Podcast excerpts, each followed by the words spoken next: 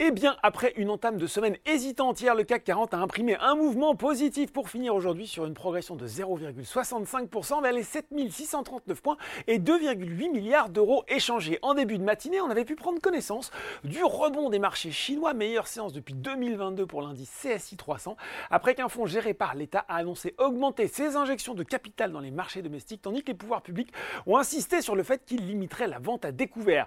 Euh, c'est plus contrasté hein, sur les marchés américains à 17h45 le Dow Jones grimpe de 0,2% quand le Nasdaq est lui en très très légère basse proche de son seuil d'équilibre. La star incontestée du jour, c'est Palantir, plus 25%, le spécialiste des logiciels d'analyse prédictive, euh, grâce à un quatrième trimestre supérieur aux attentes et un chiffre d'affaires qui a grimpé euh, de 20%. Voilà, pas de hausse aussi forte à Paris, mais on regarde quand même ce qui se passe. Valneva se distingue. Pour rappel, la biotech spécialisée dans les vaccins avait annoncé hier la vente pour 103 millions de dollars du bon de revue prioritaire qu'elle a obtenu de la FDA, l'agence de santé américaine.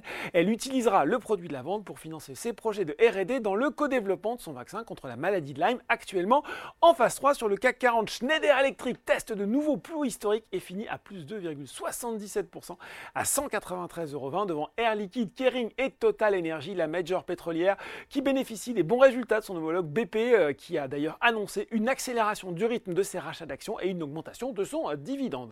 Du côté des valeurs en baisse à Paris, et eh bien après trois séances de rebond, Eutelsat repart nettement dans le C'est rouge aussi pour Solution 30, Evans et Biomérieux. Et puis sur le CAC 40, les bancaires sont sous pression, à l'image de BNP Paribas et Société Générale qui publiera ses résultats annuels jeudi. Voilà, c'est tout pour ce soir. En attendant, n'oubliez pas, tout le reste de l'actu éco et finance est sur Boursorama.